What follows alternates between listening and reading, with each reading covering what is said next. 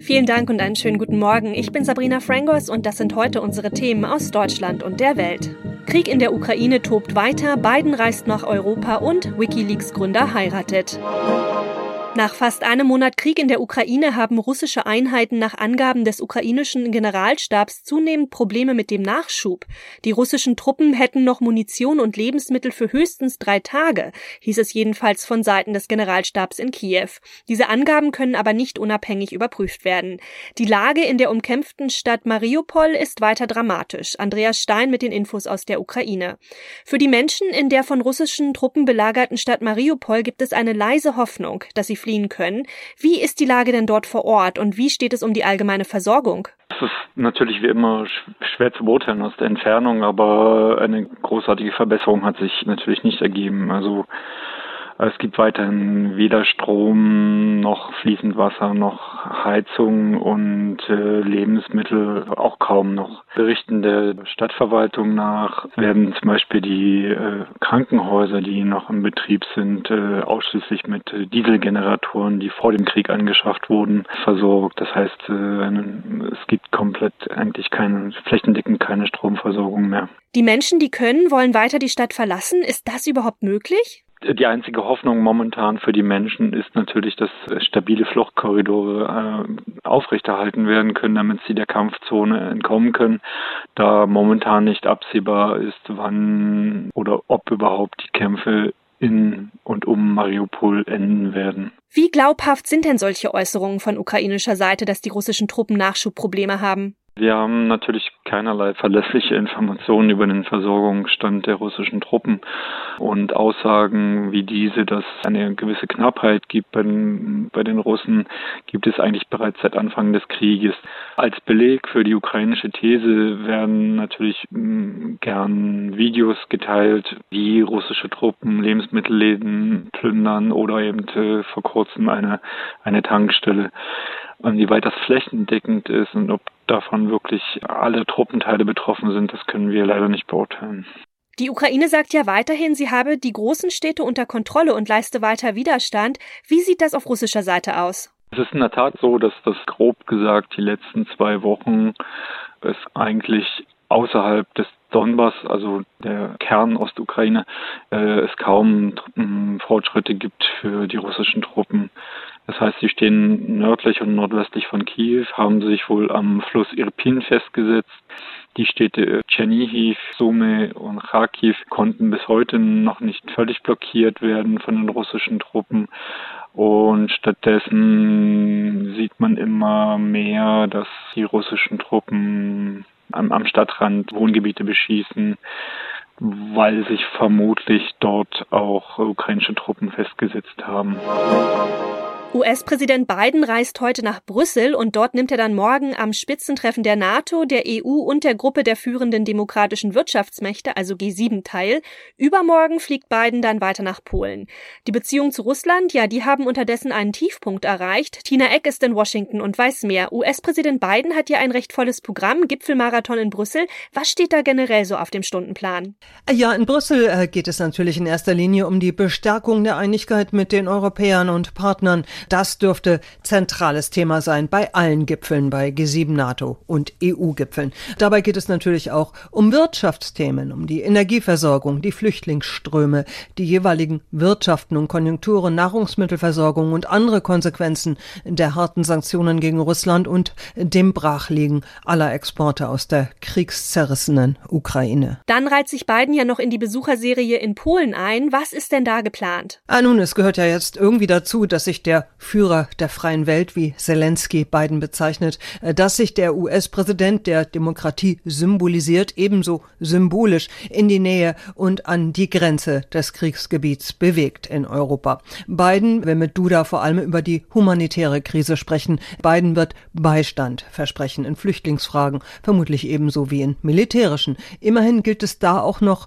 Verstimmungen über das polnische und von den USA abgelehnte Angebot der MiG-Kampfbomber zu glätten. Die US-russischen Beziehungen sind ja mehr als frostig. Die Liste der Streitpunkte ist recht lang. Besteht da überhaupt jemals wieder eine Chance zur Annäherung? Oh je, das steht wirklich in den Sternen. Danach sieht es zumindest jetzt nicht aus. Putin hat ja schon angedeutet, man sei mit den Beziehungen an einem Point of No Return, also am Abgrund, angelangt. Biden hat Putin einen Kriegsverbrecher genannt, spricht von Völkermord in der Ukraine. Biden warnt vor Massenvernichtungswaffen und Cyberattacken. Er sieht Putin in die Enge getrieben mit dem Rücken zur Wand und zu allem bereit.